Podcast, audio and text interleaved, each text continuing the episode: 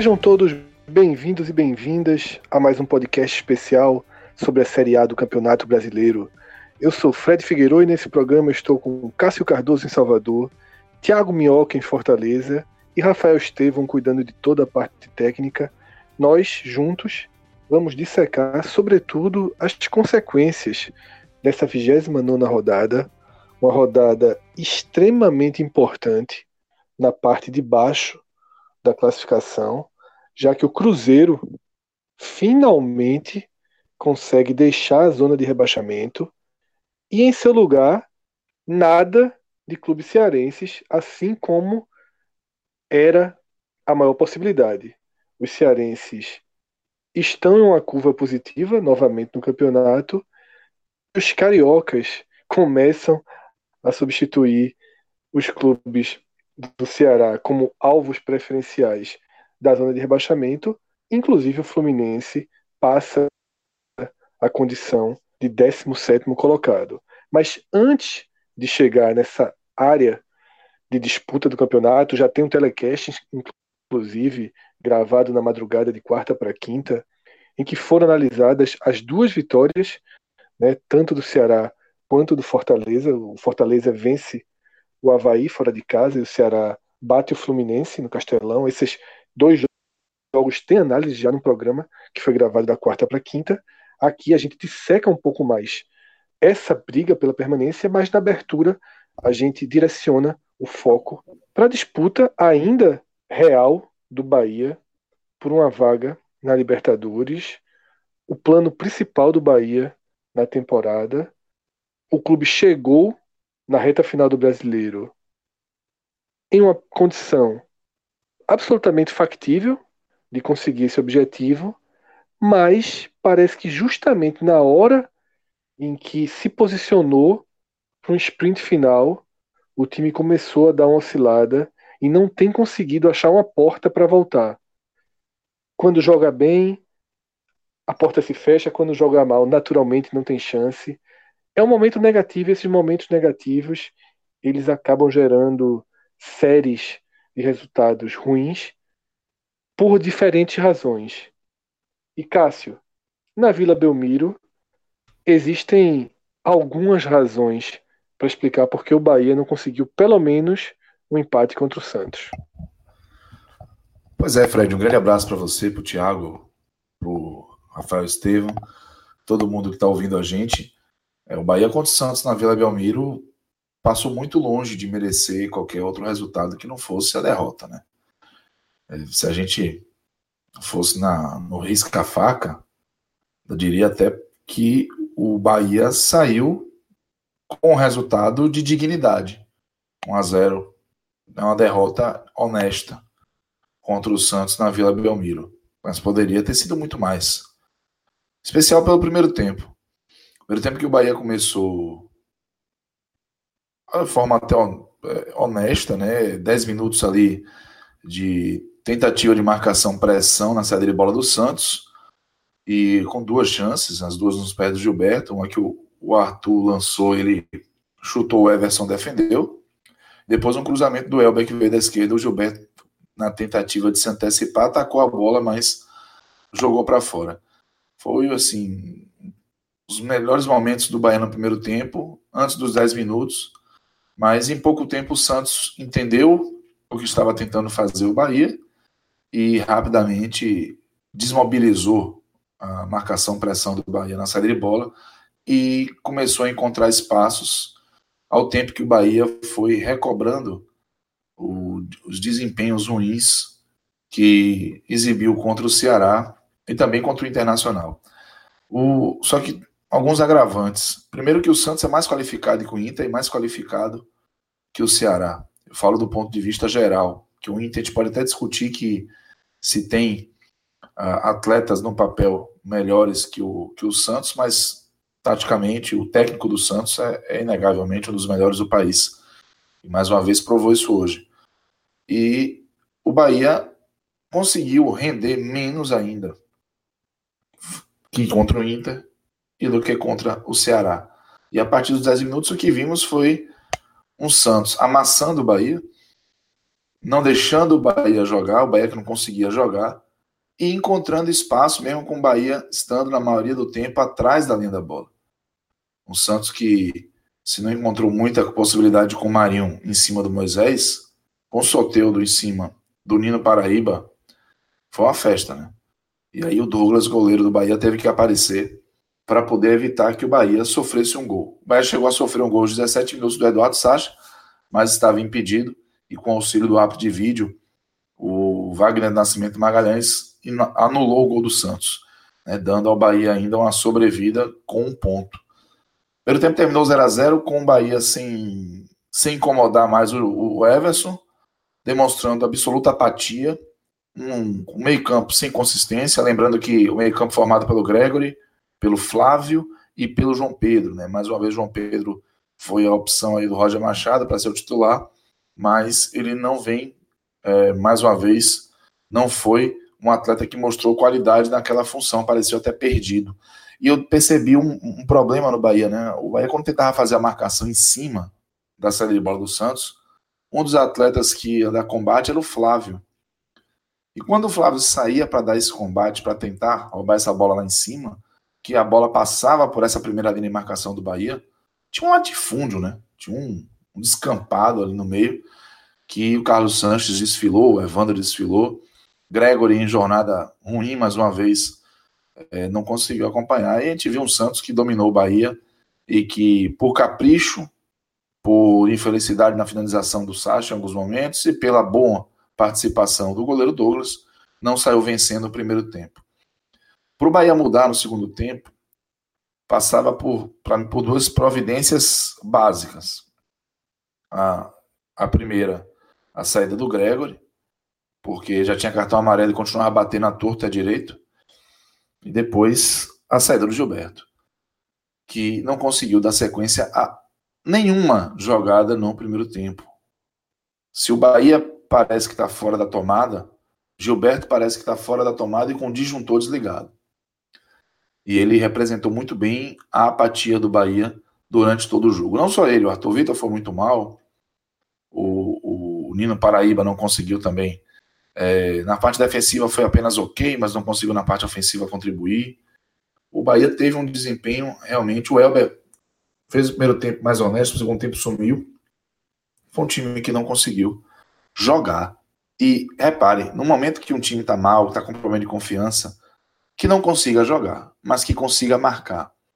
E o, o conjunto sempre foi o principal atributo desse Bahia. E quando o Bahia vive fases técnicas ruins, ao mesmo tempo, esse conjunto perde força. E é o que está acontecendo. O Bahia é um time desconcentrado, o Bahia é um time que erra passes que não errava, que perde posses que não perderia. Do lance do gol no lado do Santos, do Eduardo Sacha, a bola que, que sobrou para ele foi fruto de uma sequência de lambanças na defesa do Bahia. Então a gente viu um Bahia muito aquém do Bahia que construiu essa boa campanha, que dá ele essa gordura, inclusive, para suportar esse mês de outubro, por exemplo, que acabou, com o Bahia fazendo sete jogos, vencendo um, empatando um e perdendo cinco. Foi realmente um, um mês das bruxas, né? E que, para alegria do torcedor do Bahia, pelo menos os supersticiosos, acaba na noite de hoje. Mas é, o segundo tempo, a bola rolou com o Ronaldo no lugar de Gregory. O Roger enxergou a, o risco do Gregory ser expulso, trocou, mas o Bahia, a, a despeito até de, de uma leve proteção ali na entrada da área com a presença do Ronaldo, continua errando muito lance besta. O Elber chegou a fazer uma assistência para o Marinho logo no início do segundo tempo, que o Marinho chutou errado para fora da entrada da área. Mas de tanto errar, uma hora aconteceria uma consequência, né? E um recuo do Juninho, muito ruim para o Douglas. Douglas precisou dar um carrinho na bola para a bola ser afastada, né, dividida com o jogador do Santos. Ela foi para os pés de Moisés e Moisés matou com a canela. Né? E aí o Marinho recuperou, passou pelo Moisés, foi passando pelo Juninho, e o Juninho derrubou o Marinho na área. Pênalti inquestionável, marcado. E o Carlos Sanches, tal qual no primeiro turno, foi o carrasco do Bahia na marca da Cal. Fez 1 a 0 para o Santos e já tirou do Bahia aquele, aquela atmosfera de, olha, tô levando um 0 a 0 na sorte. O Bahia não conseguiu reagir a isso bem, seguiu sendo amassado pelo Santos, mas o Santos verdade seja dita, não, não saiu criando tanto, mas após o primeiro gol. E aí, em determinado momento, o Marco Antônio foi para o jogo. Né, entrou no lugar do João Pedro e foi dando alguma alguma capacidade ofensiva ao Bahia, alguma possibilidade do Bahia agredir o Santos. E numa dessas é, tentativas do Marco Antônio, a bola parada cobrada por ele, veio o lance polêmico, né, que originou toda a celeuma e que inclusive está tirando um pouco do foco do desempenho ruim do Bahia. O, a cobrança de falta que o Moisés ajeitou de cabeça, o Juninho fez um belíssimo gol. Né? Ele, os dois que protagonizaram a lambança que originou o pênalti para o Santos, os dois conseguiram é, trocar figurinhas ali. O Juninho pegou uma bomba de perna esquerda, um lance parecido com o gol contra o Internacional que ele fez, mas com uma finalização mais bonita, mais forte, mais no alto. Golaço e um a um, jogo se aproximando dos 40 minutos. Parecia que o Bahia seria agraciado pelas, é, vamos dizer assim, pelas travessuras né, que o futebol gosta de aprontar. Mas aí veio o, a anulação do lance com o impedimento marcado com auxílio do árbitro de vídeo. Vamos voltar àquela discussão, né? É, o que foi mostrado para a gente que estava acompanhando a transmissão é suficiente para que a gente se convença que houve impedimento? Não, não é. Ainda não tem um ângulo que permita a gente perceber o momento que o o Arthur que é o Arthur, na verdade, que bate na bola, não o Marco Antônio, tá? O Arthur bate na bola e eu, a posição do Moisés em relação à, à linha defensiva do Santos. O gol foi anulado e a gente confia mais uma vez na tecnologia, no software que consegue fazer um mapeamento dos, das posições dos atletas em relação ao fundo e cravar o impedimento. O árbitro, evidentemente, nem foi consultar nada na cabine, apenas anulou o gol. E aí o Bahia não conseguiu mais nada, né? Aquele, aquele gol já, já seria algo gigantesco que o Bahia fez no jogo. Apenas é, esperou o resultado final, o Santos controlando o jogo e o Bahia se debatendo, tentando chegar, mas sem qualquer qualidade para construir, vivendo uma jornada das mais dramáticas. O Bahia perdeu o terceiro jogo seguido e o terceiro merecendo perder. É realmente muito complicado. E aí no final do jogo, Fred, é, a gente pode discutir mais para frente. Eu penso que o presidente do Bahia se exaltou e errou e teve uma jornada tão ruim quanto seus comandados dentro de campo, com declarações agressivas, de baixo calão, expressões de baixo calão, com um destempero até que não é habitual, já que ele é uma pessoa muito lúcida, muito ponderada o jogo do Inter, que uma imagem do VAR contestada em um gol do, marcado para o Inter. O jogo do, do, do, Ceará, em que o Bahia empatou 0x0 lá, que o, um lance no Arthur Vitor, sequer o VAR foi acionado, e hoje, esse gol anulado aqui, isso eu não lembrando dos outros, mas o que é que dá pra falar nesse momento, presidente? Boa noite. Ô, Marinho, boa noite. O que dá pra falar? Primeiro que a gente fez um péssimo jogo, né? Eu acho que isso é indiscutível, melhoramos muito no final, mas o que dá pra falar é simples, é simples, muito simples. O juiz e o árbitro de vídeo, desde o começo, na minha opinião, principalmente o juiz em campo, já estava determinado quem, queria que ele ganhasse, quem ele queria que ganhasse o jogo. Para mim está muito claro isso. Desde o posicionamento sobre falta, cartão, uma série de outras coisas. O zagueiro do Santos fez um, uma falta aqui no final, ele foi verificar se o cara já tinha amarelo para saber se ia dar amarelo para ele ou não. Então, muito mal intencionado, muito mal intencionado. E sobre o VAR é muito simples. O lance que eles usaram para marcar o impedimento de Moisés, a bola já tinha saído do pé de Marco Antônio. Então, o que existe hoje são os merdinhas que ficam na porra da cabine do VAR, decidindo que horas a bola sai do, do pé do atacante para ver se marca impedimento ou não marca.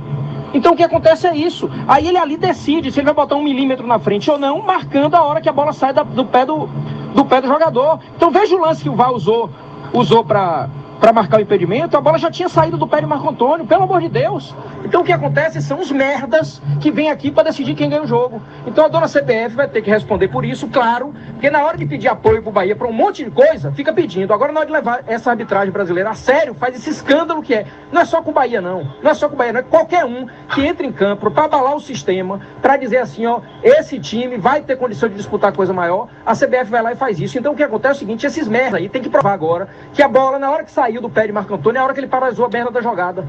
Então é o seguinte, meu irmão, desse jeito vão ficar brincando em videogame, determinando quem ganha e quem não ganha o jogo. Não é possível um negócio desse. É só olhar o lance que eles marcaram, a saída do pé de Marco Antônio, a bola já tinha saído. Simples assim. Aí pega um cotovelo, não tem mesma linha mais no futebol brasileiro. Não tem mesma linha. Mesma linha não existe mais. Então pronto, acabou. Coloca aí quem vai ganhar o, futebol brasileiro, bota um videogame para manipular o VAR e, e pronto, suspende o campeonato. Puta que. E injusto. Né? Injusto porque se houve um erro uh, dos, na marcação do impedimento, e eu não tenho como confirmar, afirmar se há ou não esse erro, porque eu estou confiando na tecnologia e não tenho acesso à imagem. Eu penso até que o clube tem que ter, como não teve no lance do Rodrigo Lindoso contra o Internacional. Mas todos confiamos na tecnologia e sabemos que esse é o critério, que essa é a forma que os árbitros têm para chegarem a conclusões. E, e a forma como o, o Bellington se colocou reagindo a isso é, foi como se os árbitros estivessem ali escolhendo o momento de, de perceber uma irregularidade. E eu não penso que é assim. Ah, eu não acho que é, vamos dizer, não é inteligente criar essa teoria da conspiração. Se a gente for lembrar que essa mesma tecnologia validou o gol do Gilberto contra o Flamengo, o primeiro gol naquela partida, o primeiro gol que foi fundamental. A gente já joga por terra essa teoria de conspiração, né? Afinal de contas, no olho, eu também, até hoje, acho que o Gilberto estava impedido naquele lance. E foi a mesma linha que invalidou o gol do Juninho hoje, foi a mesma que deu ao Gilberto a condição regular para que o árbitro validasse aquele gol, que, repito, foi fundamental para o Bahia conseguir aquele resultado que até hoje é muito valorizado. Então, está é, tá distante de ser qualquer tipo de teoria da conspiração. O motivo do Bahia estar sendo prejudicado em alguns jogos nessa Série A. Foi prejudicado contra o Ceará, foi prejudicado, aspas, contra o Inter, foi prejudicado, aspas, contra o Santos, mas é, o Bahia também teve o VAR jogando a seu favor. O Bahia tem oito pênaltis marcados a seu favor, é um dos clubes que mais tem pênaltis marcados a favor e a maioria absoluta deles com auxílio do VAR. E o Bahia tem esse lance, por exemplo, do Gilberto, para exemplificar que o que acontece na maioria das vezes quando os árbitros erram é o amadorismo, é a falta de preparação, é a falta de profissionalismo que temos no corpo da arbitragem brasileira, né, humano. E, e isso é um problema de todos os clubes, mas infelizmente os clubes só se preocupam com isso quando nessa roleta russa de arbitragem ruim, o prejudicado é o clube para quem esses dirigentes torcem e trabalham. Então, aí vem as manifestações virulentas, agressivas, revoltadas, mas que, é, em geral, somem quando os resultados positivos aparecem. Então, é, Fred, foi uma noite ruim para o Bahia nos mais diversos aspectos. Foi uma noite ruim no durante e no pós mas, é, como você disse na abertura, o Bahia tem ainda matematicamente condição de chegar a, a competir por essa vaga na Libertadores. O que precisa é nem se preocupar tanto com a parte matemática agora, mas se preocupar com a recuperação de um desempenho que embicou e que esfarelou a condição de competitividade que o Bahia tinha para chegar nessa condição. Então, a expectativa é que o Roger consiga cobrar a confiança do, do time para que o Bahia possa competir em alto nível e competindo em alto nível, a matemática permite ainda sonhar com essa vaga. Exatamente, Cássio. É, primeiro eu vou comentar sobre o lance né, do impedimento, que lembra muito o gol do Ceará, o gol de empate do Ceará contra o Vasco na rodada passada, cuja imagem rodou o país e é basicamente a mesma lógica, a mesma imagem, o mesmo gráfico. E eu lembro que no depois da polêmica, né, no jogo lá do Castelão, o youtuber Felipe Neto, né, que agora atua em várias áreas, né, da política ao tiratema, ele gravou um vídeo explicando, né, o óbvio, inclusive, mas de forma bem didática, essa visão em 3D digamos assim, e o quanto o ângulo da transmissão que a gente assiste ele leva a erros de interpretação sobre impedimento. E nesse vídeo, Felipe Neto fala que nós sempre é, vimos de forma errada os lances de impedimento, e de fato o ângulo da televisão não é o ângulo da linha da jogada, não é, não é o ângulo do bandeira. O ângulo do bandeira é o ângulo perfeito. E esse equipamento, né, utilizado pela CBF, pela Comembol né, e por todas as entidades, não sei se é exatamente o mesmo que a FIFA utiliza, mas ele, a proposta dele, a garantia dele é uma, uma linha absolutamente segura, se é impedimento ou não, nem que seja por centímetros, nem que seja por milímetros. É uma análise fria, porque no nosso olho, pelo ângulo que a gente assiste, está todo mundo na mesma linha. Mas se esse, se esse equipamento detecta que está um centímetro e meio e um centímetro e meio é a cabeça do nosso dedo, é pouco mais que uma unha, para qualquer um que está no estádio, para o próprio Bandeira, é a mesma linha. Mas aí é o sistema sendo o sistema, é o robô sendo o robô. E na hora que você escolhe que o campeonato, que as regras sejam geridas por um sistema, você tem que aceitar o que esse sistema impõe. Tá? Perfeito. É duro, é duro, é. É duro, é. Eu olhei aqui o lance, tava vendo, você está fazendo comentário, eu tava vendo o lance, vendo os prints. A minha sensação é de que não é impedimento. Mas no jogo do Ceará, eu, não foi nem sensação. Eu tive certeza que Beckson estava impedido contra o Vasco. Certeza absoluta. Foi engraçado, eu estava assistindo o jogo na hora. Acho que era Noriega que estava comentando. Não lembro quem é que estava comentando no Sport TV, no, no PFC. Ele falou assim: e precisa de tanto tempo pro VAR, um lance claramente impedido, e aí vem o VAR e valida o gol. Então, é, é um cenário você tem que aceitar. Eu concordo com você que Belintani ele perdeu né, o, a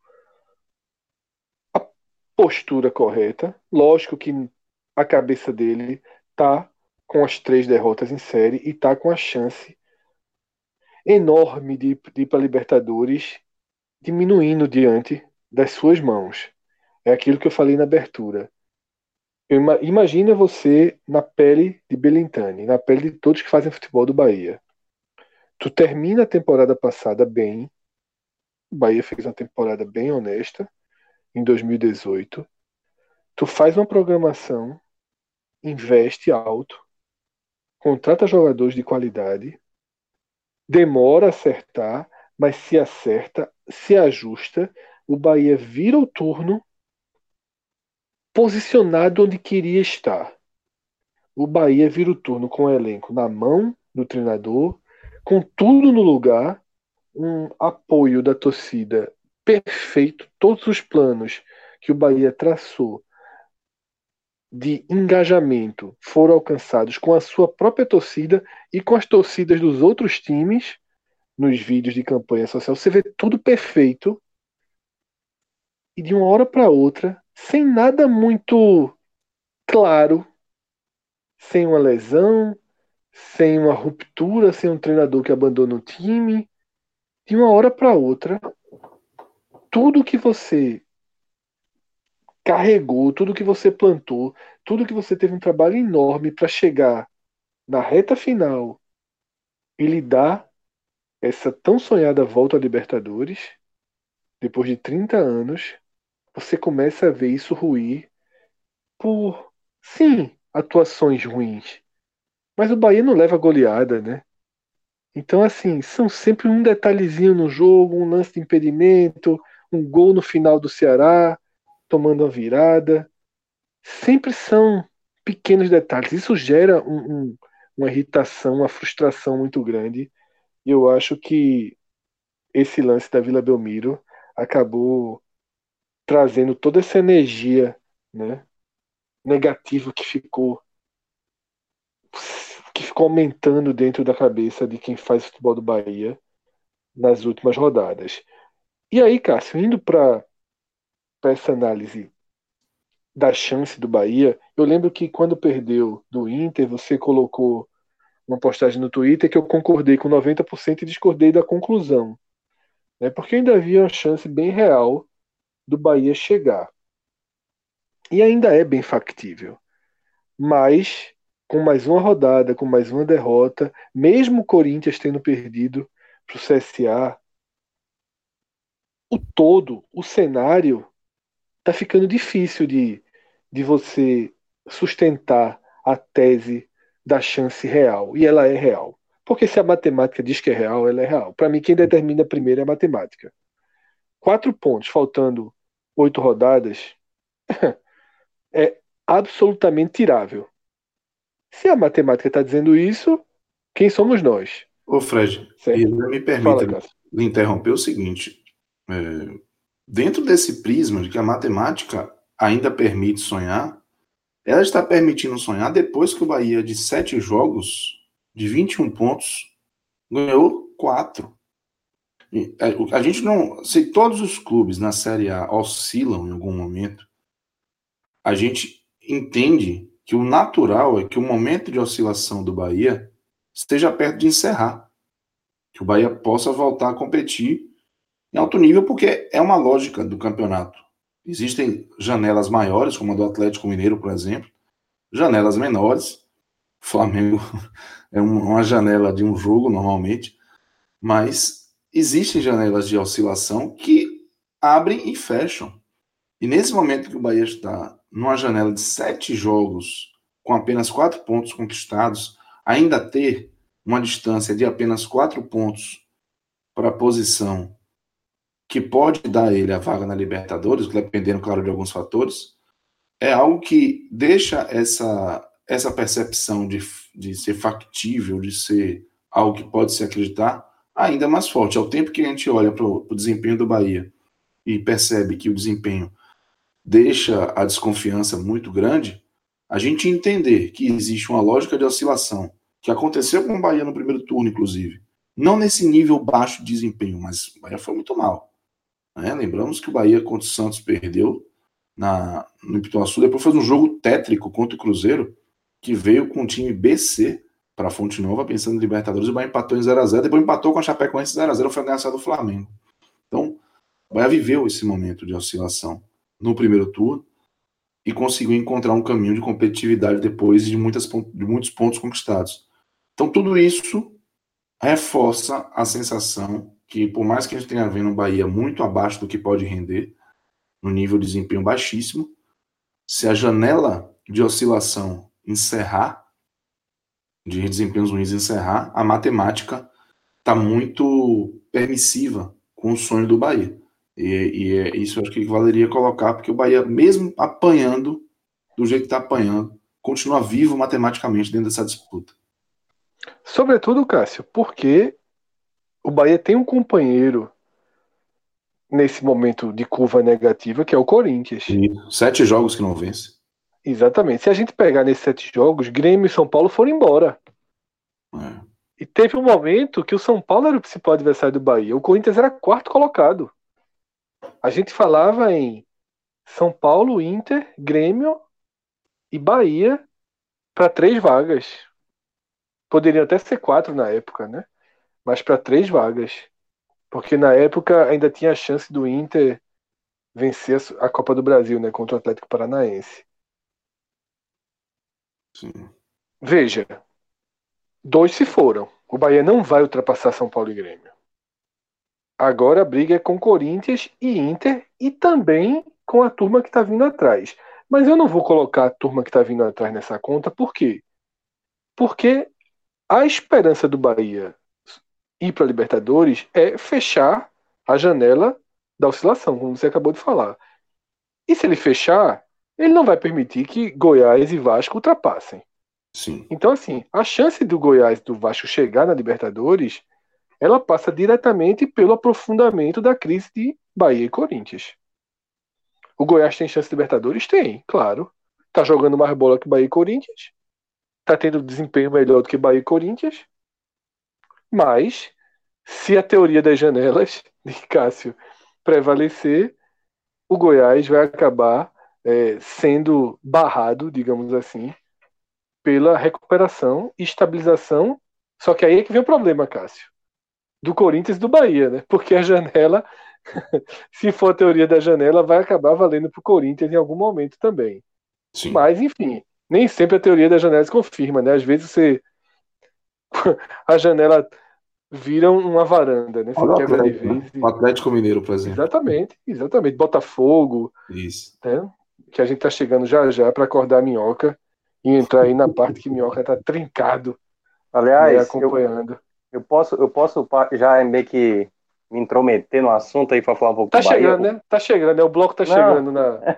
é, mas é porque agora o Bahia vai ter uma sequência de os nove jogos finais, que foi exatamente a sequência da invencibilidade do Bahia no primeiro turno, né? Nos últimos nove jogos, foi aquele melhor momento do Bahia, que o Bahia conseguiu crescer demais pontos, na né?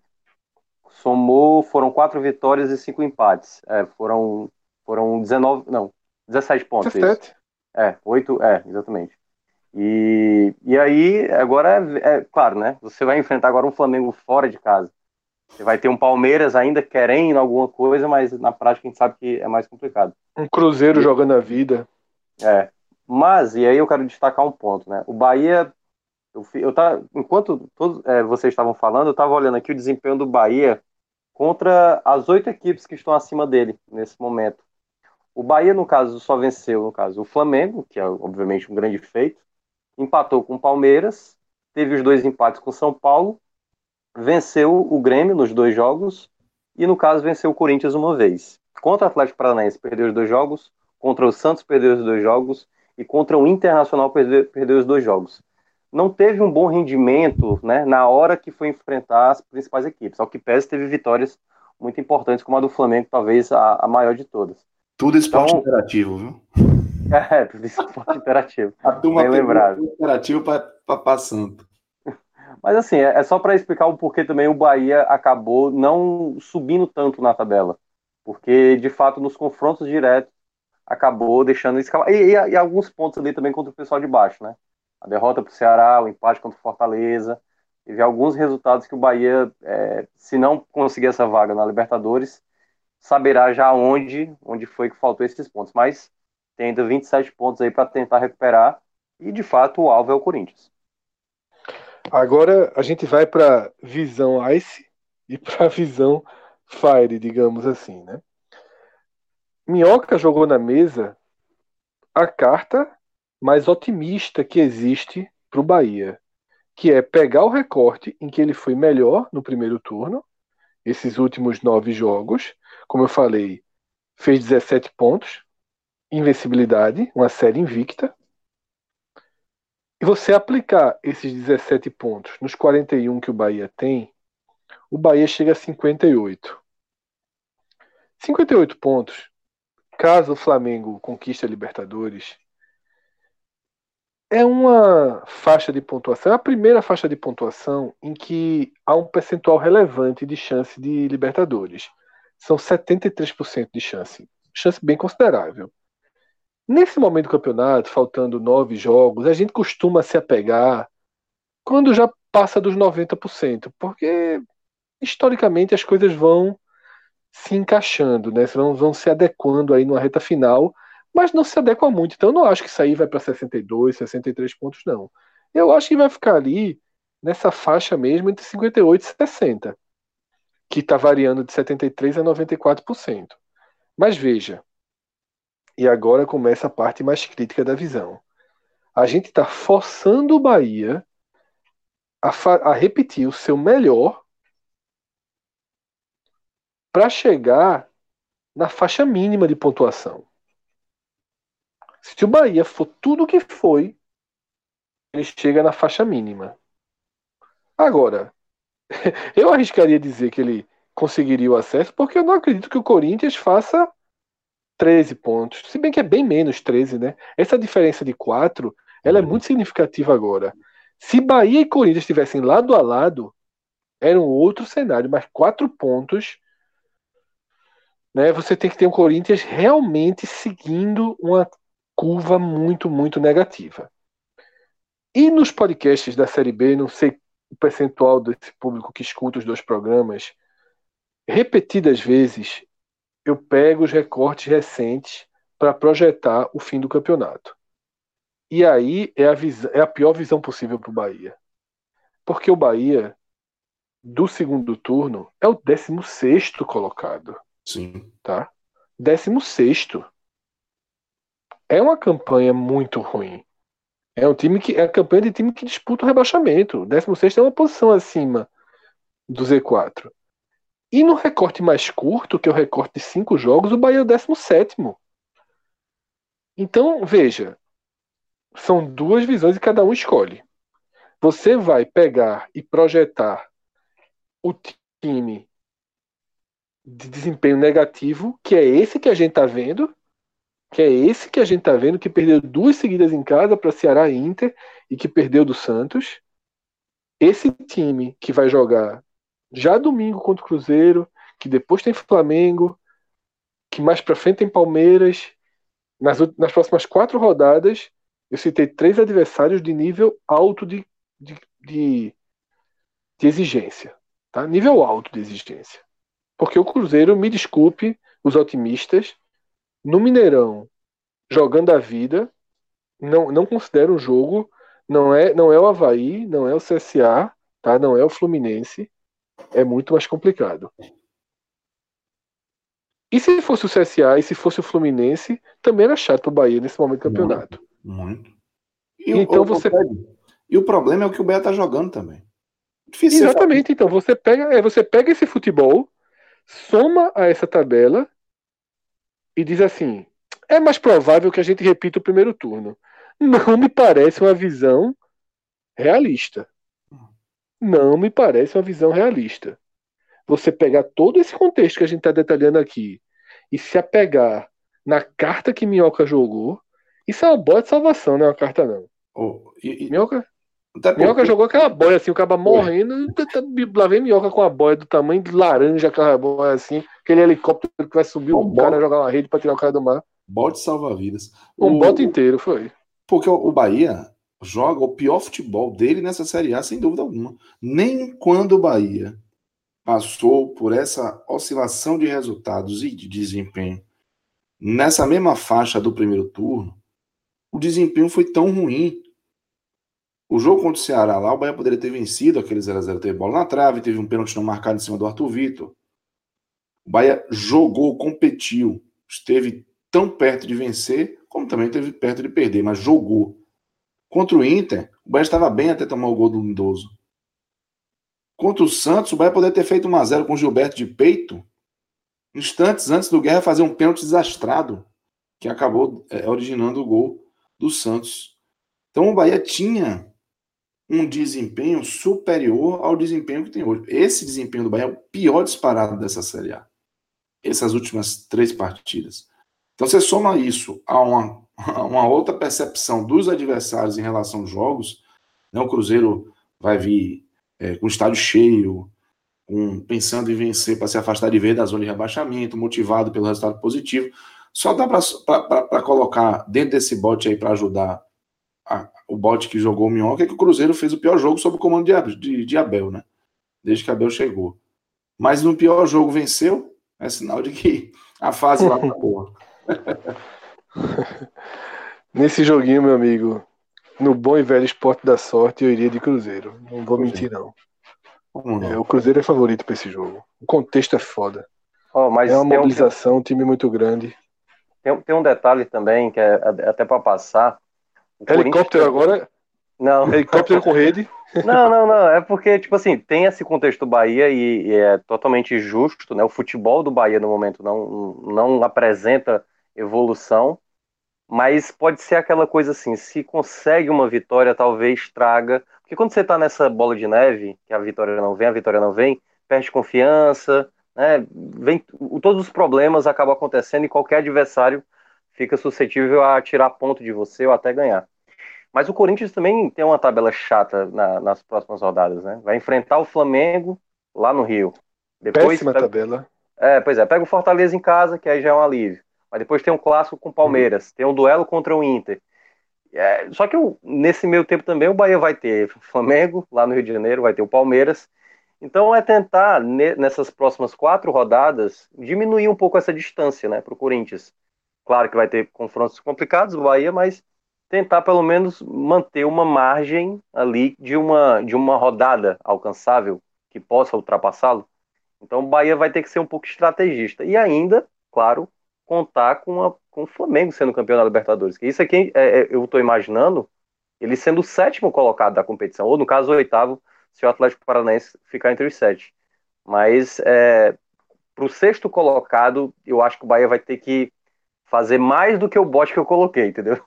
Acho que vai ter que fazer um desempenho muito bem assim nessas nove rodadas, nessas nove rodadas finais para ter ali um patamar de sexto colocado, ou sétimo, né? Vai que o Atlético Paranaense também fica entre os seis. Mas enfim, Veja. eu acho que a melhor chance é, é o sétimo colocado aí com Não, o, sim, sim, o Flamengo sim. campeão. Se, sexto eu já, já basicamente descarto. Sexto, ainda que seja só um ponto a diferença para o Inter, mas o Inter não está na curva negativa do Corinthians. Então, assim, difícil, difícil demais imaginar que o Bahia vai fazer 17 pontos e o Inter só vai fazer 12, né? É, como eu falei, é otimismo, o cara que tiver otimismo, o cara vai até o inferno com otimismo. Mas, ou até o céu, né? Mas é, a lógica não é boa nesse momento.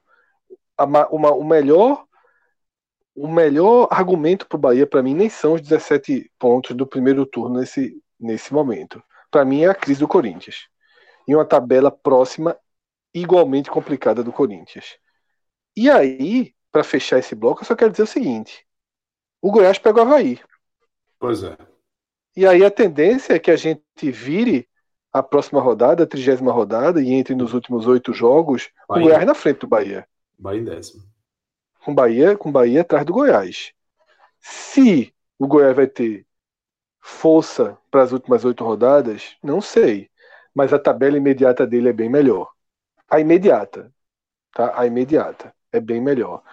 E a tabela nesse momento eu só gosto de analisar a tabela imediata. Porque a gente não sabe como os times virão quatro rodadas na frente. A gente não tem como poder para saber disso. Né? Jogos fora de casa, Fortaleza, por exemplo, que o Bahia enfrenta, vai estar tá brigando por rebaixamento, por Sul-Americana. Então tem muita coisa e aí vira, vira achismo. Nesse momento, a tendência, a tendência é que quando a gente estiver gravando aqui o podcast da próxima rodada, o Goiás esteja na frente do Bahia. Não que seja o fim do mundo, vai ser só um retrato de uma rodada. Mas essa é a tendência. A não ser que o Bahia vá lá em Minas Gerais e comece a consertar sua história. Tiago Minhoca, já chegamos no Goiás, já estamos quase indo para a segunda página. E a segunda página, que tem o Fortaleza entrando na, na área de classificação para a Sul-Americana, mas não acho, não acho que seja o momento de falar de Sul-Americana. Né? Sul-Americana a gente fala, nesse contexto aqui, da 13 terceiro, 12 segundo, a gente fala na 37 né, 36 rodadas. Acho que o Bahia ainda olha para, acho que o Fortaleza ainda olha para essa distância.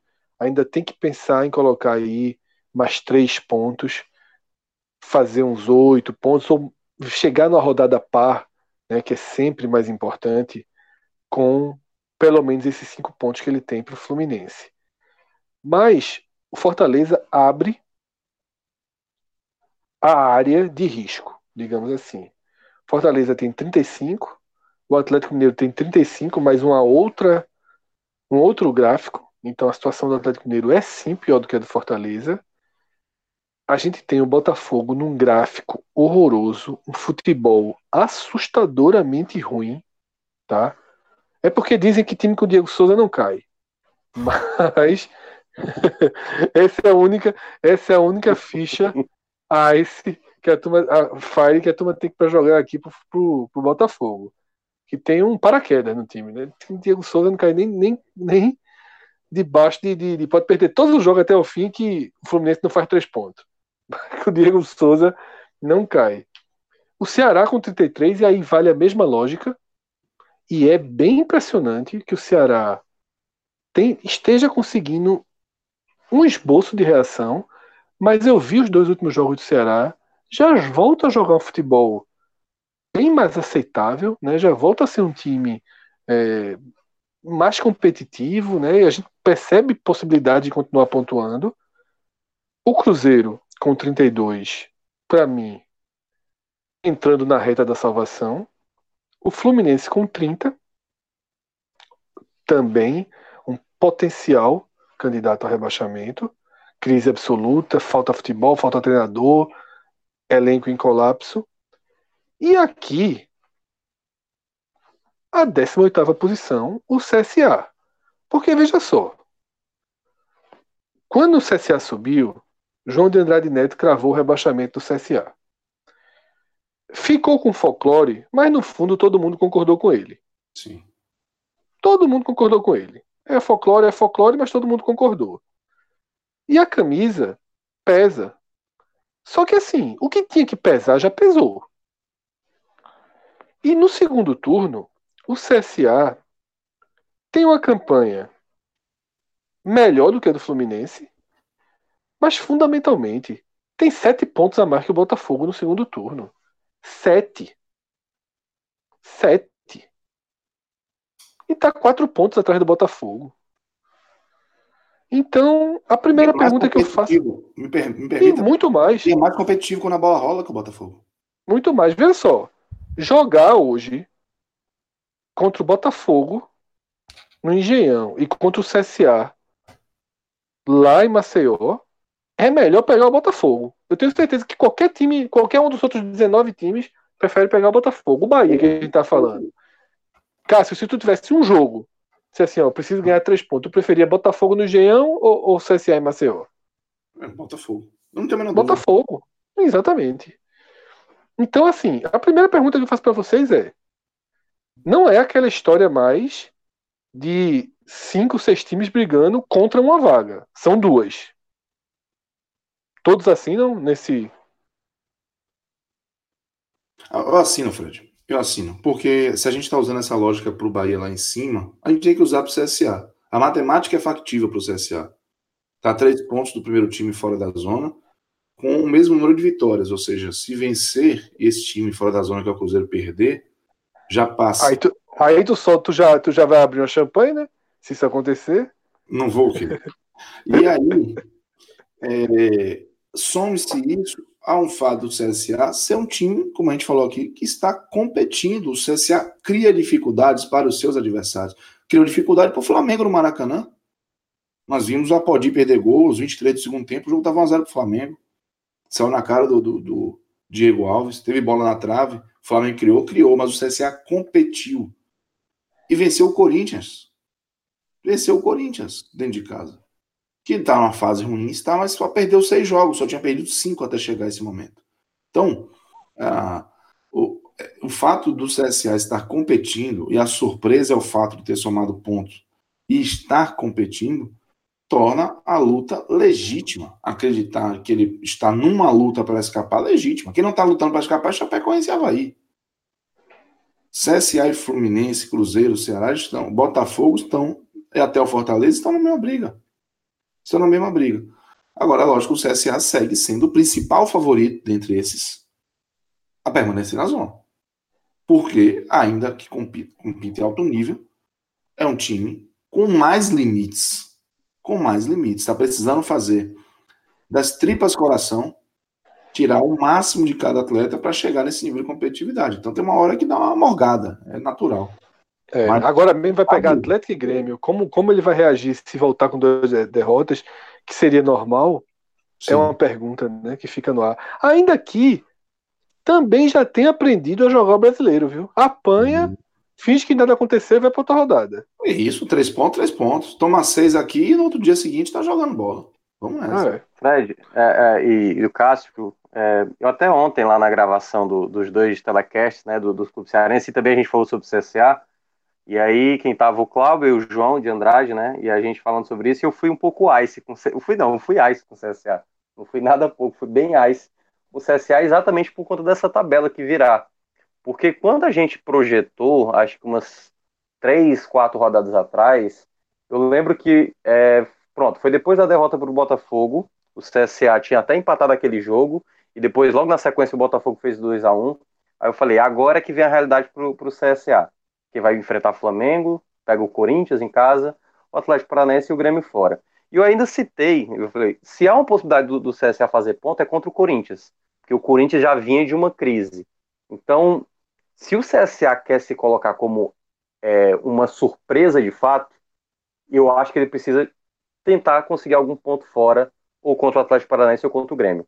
Porque se ele perde, ele vai se manter nos 29, por mais que o Fluminense, que não consiga somar muitos pontos, né, assim, o Botafogo também, ele ainda vai ter uma diferença, pelo menos para o Z4, se a gente for imaginar, de uns, sei lá, 4, 5 pontos, só que aí restando seis rodadas.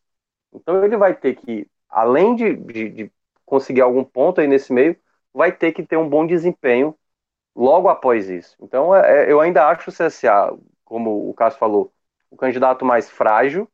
Eu acho que a, a, luta do CSA e o desempenho que hoje vem jogando, eu, já teve momentos de vitórias do CSA no campeonato que para mim eram vitórias encontradas, né? não eram vitórias construídas. Só que nos últimos jogos, não. Nos últimos jogos, o CSA vem se postando muito bem. Mas é aquela coisa, né? As pessoas passam a olhar agora o CSA, opa, não dá mais para jogar tão relaxado como o Flamengo em algum momento jogou relaxado contra o CSA. Que se o Flamengo tivesse tido um pouco mais de, de foco na partida, poderia já ter feito o placar com mais tranquilidade. Mas o CSA, eu acho que a, a possibilidade dele é se ele conseguir tirar um ponto onde ninguém imagina. Contra o Corinthians eu já imaginava até a vitória que acabou chegando, né? Mas contra Grêmio, contra Atlético Paranaense fora, aí é onde mora uma possibilidade do CSA é, entrar de fato por essa não ser a terceira vaga que parece ser já dele, assim. Me soa muito como se a vaga fosse dele. Já começou dele, já começou com ele essa vaga, né? Ele já, ele já entrou no campeonato. Ele entrou no campeonato muito mais rebaixado do que ele está agora, a verdade é essa. Ninguém imaginava o, CSA com 29 pontos. E, é a ponto de que Rafael, Rafael Brasileiro prometeu andar de suga colorida na neve. Se passa... Não, não por isso, meu amigo. Faltam dois Vai andar. Vai andar, vai andar. Tem Chapecoense ainda pela frente. Oh, vai, vai andar. Vasco e Fluminense no Rei Pelé. É, exatamente. Veja, o que o CSA precisa, Minhoca foi bem frio aí. Minhoca só joga bota pro Bahia. O CSA jogou um, um, um, Uma turma achou que era um bota, era uma bomba. Criou a onda, a turma. Mas. É, é, tem, uma, tem uma outra alternativa aí também, Minhoca, que é o seguinte: é trincar a secação nesses dois próximos jogos, né? É de fato torcer pelo colapso dos times estratégicos.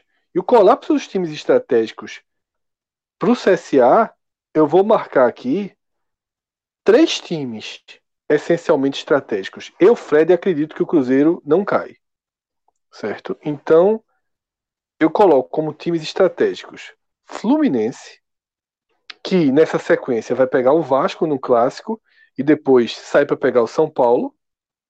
Tem alguma chance contra o Vasco. Botafogo, que pega somente Santos fora e Flamengo no clássico.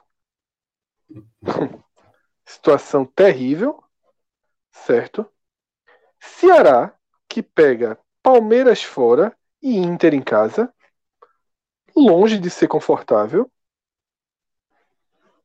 E ainda vou colocar aqui o Atlético Mineiro. Acho muito difícil que o Atlético Mineiro em algum momento não consiga as vitóriazinhas dele para escapar, mas pega o Fortaleza fora e o Goiás em casa. Por exemplo, já é bem mais pontuável aqui o Atlético Mineiro. Mas perdeu da Mas, chave, né? É, exatamente.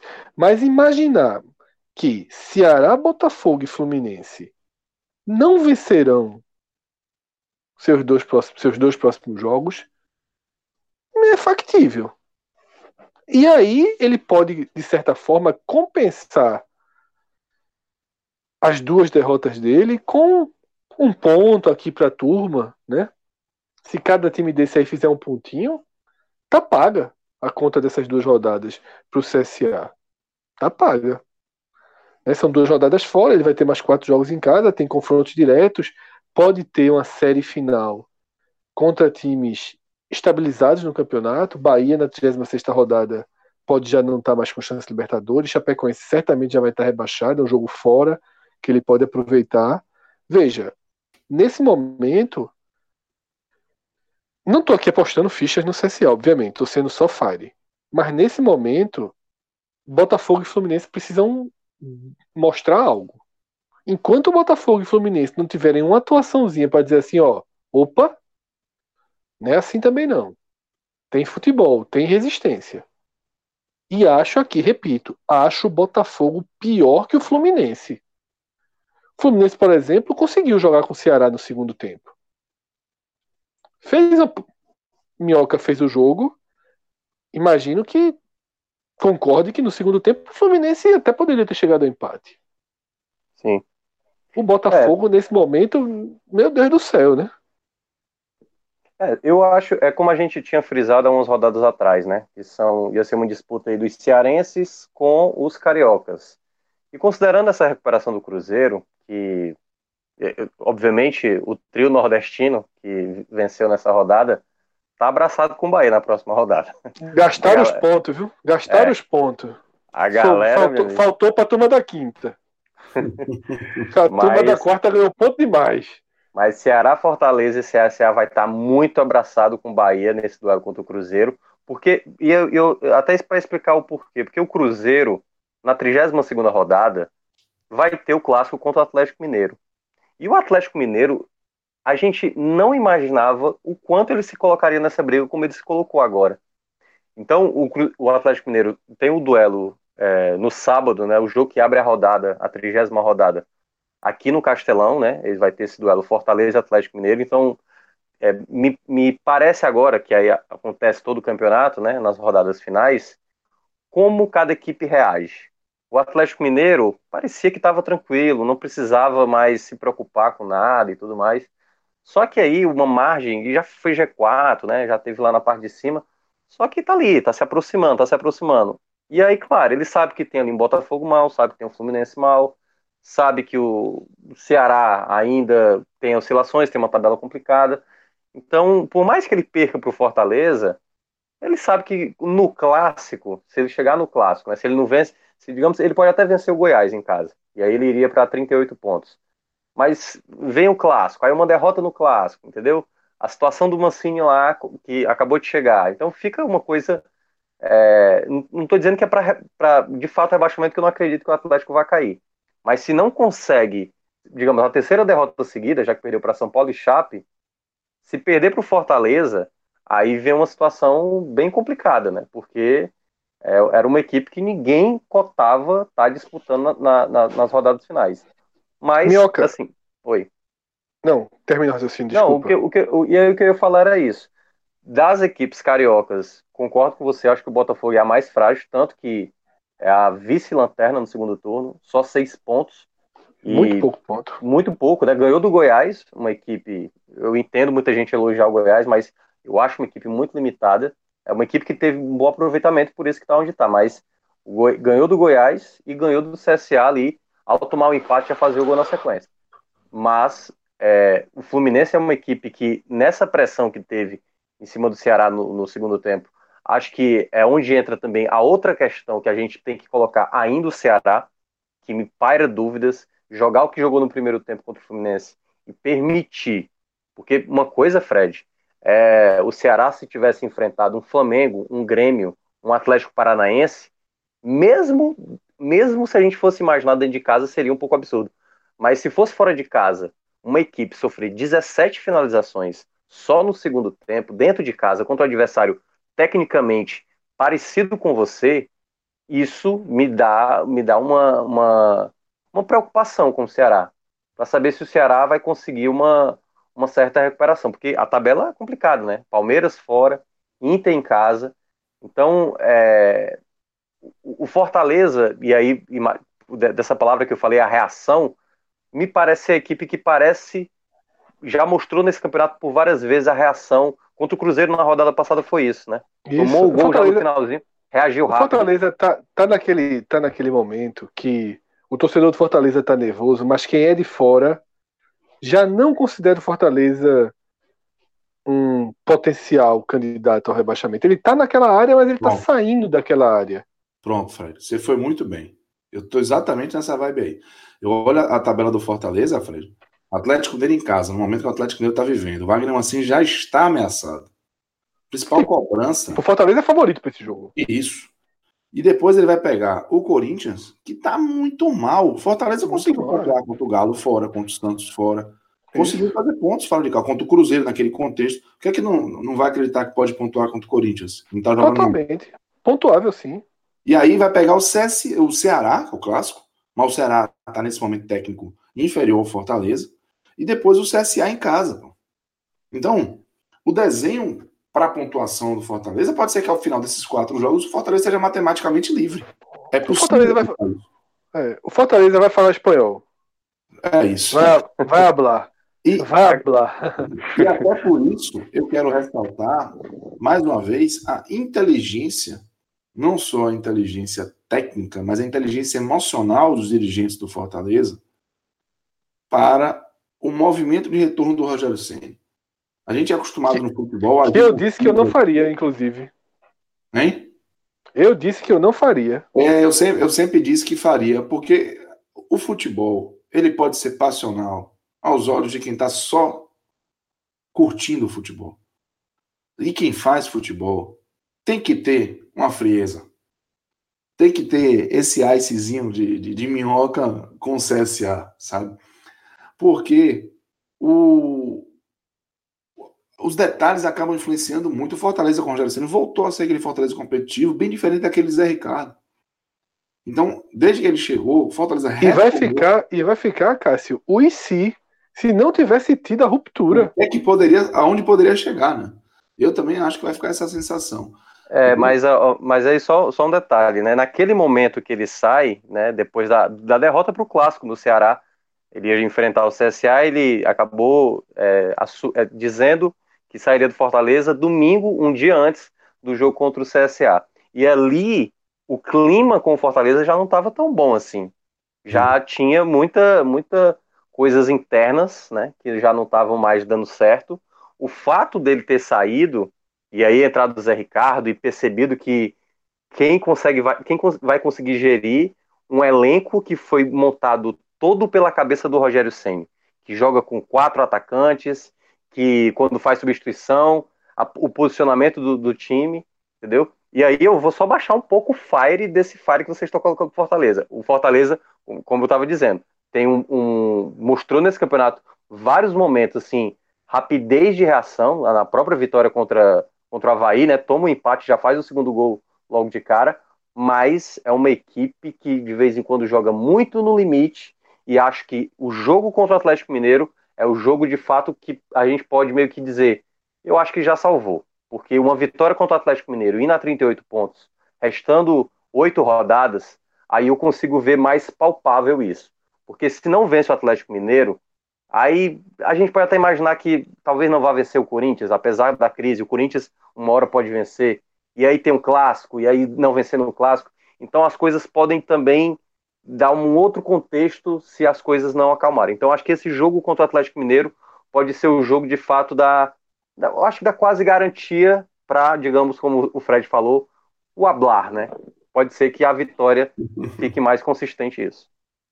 Tá trabalhando com 44 pontos, Minhoca, ou menos? De limite, limite máximo, 44, hoje 42 pontos, imaginando até o ritmo de pontos de algumas equipes, e eu também, além do ritmo de pontos que faltam, que faltando nove rodadas, geralmente o 17 colocado cresce 11 pontos. Então, com os 30 do, do, Fluminense, daria 41.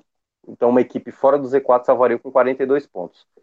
E, mas, imaginando em reações, Fluminense começa a reagir, Botafogo começa a reagir em algum momento, aí a gente pode projetar por volta de 44. Então é isso. Acho que foi um, raio-x importante desse momento da Série A, com Bahia disputando sim a Libertadores, com o Corinthians, talvez com o Inter, num cenário muito pouco provável. E com o River Plate. Talvez com o River Plate e com o Goiás, né? Num cenário factível. A gente tem que começar sim a colocar o Goiás na briga, até porque esse programa tem a função de dissecar a rodada.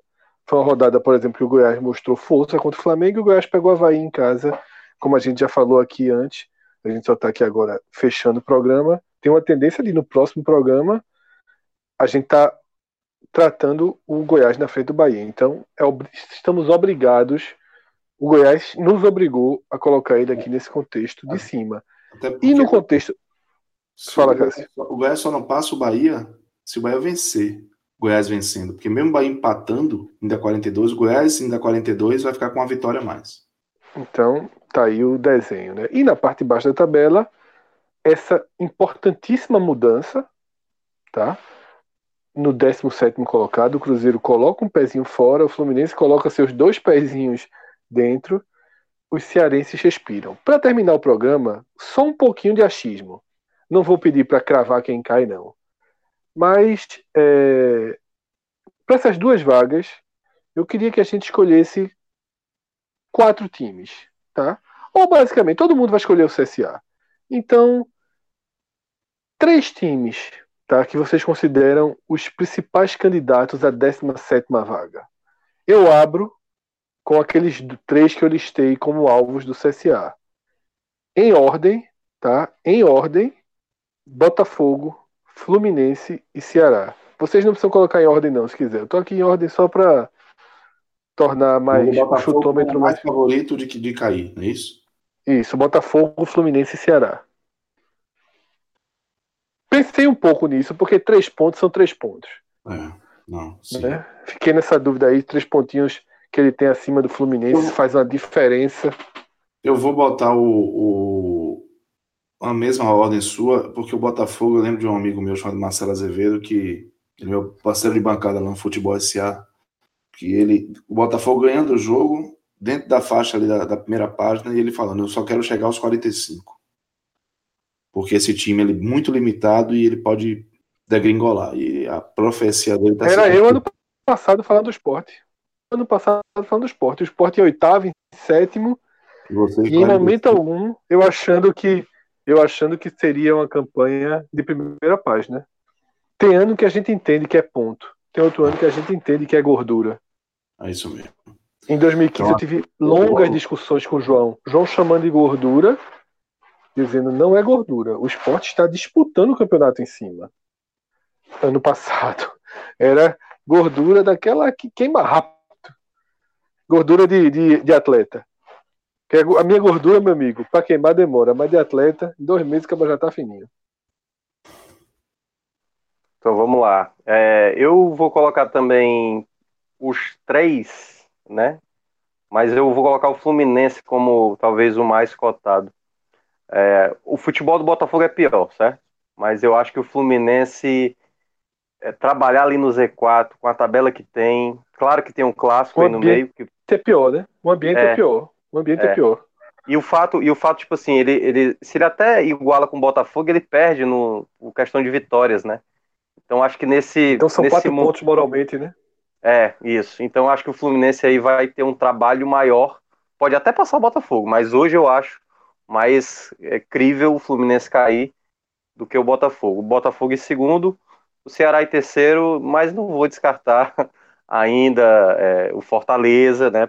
Enfim, apesar que a gente falou bem aqui do Fortaleza, mas eu, eu espero não, que o Fortaleza. Cons... os três, só que já, esco... não, tudo já bem. escolheu os três. Tá, tá. Escolheu os três, pem, pem. Sabe que horas são, né, Minhoca? Sabe que horas são, né, Minhoca? Tô sabendo. Daqui a três horas meu guri acorda, né? Só pra dizer isso. Não, sei. fale, não, fale isso não, veja só. É, então é o seguinte: se você, ouvinte, que escutou o programa até aqui, não tiver gostado do programa, meu velho, eu só tenho uma coisa a dizer lá. Pense que a turma tá gravando às 2h33 da madrugada. Vou tá? até Sem somar ponto. Sem somar ponto. Que é pior. Verdade. quando soma ponto, a turma. Quando soma ponto, a turma encara. Mas sem somar ponto, puta merda, é ruim demais. Abraço a todos, valeu.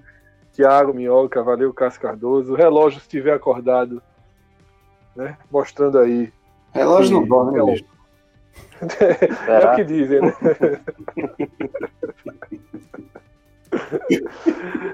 Abraço a todos. A gente vai saber disso daqui a pouquinho. Até a próxima. Tchau, tchau. Tchau.